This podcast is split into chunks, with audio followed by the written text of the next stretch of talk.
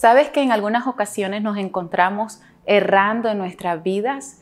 Esto es porque no hemos considerado a Dios en ella. En el libro de Proverbios, en el capítulo 16, verso 3, dice, Deja en manos de Dios todo lo que haces y tus proyectos se harán realidad.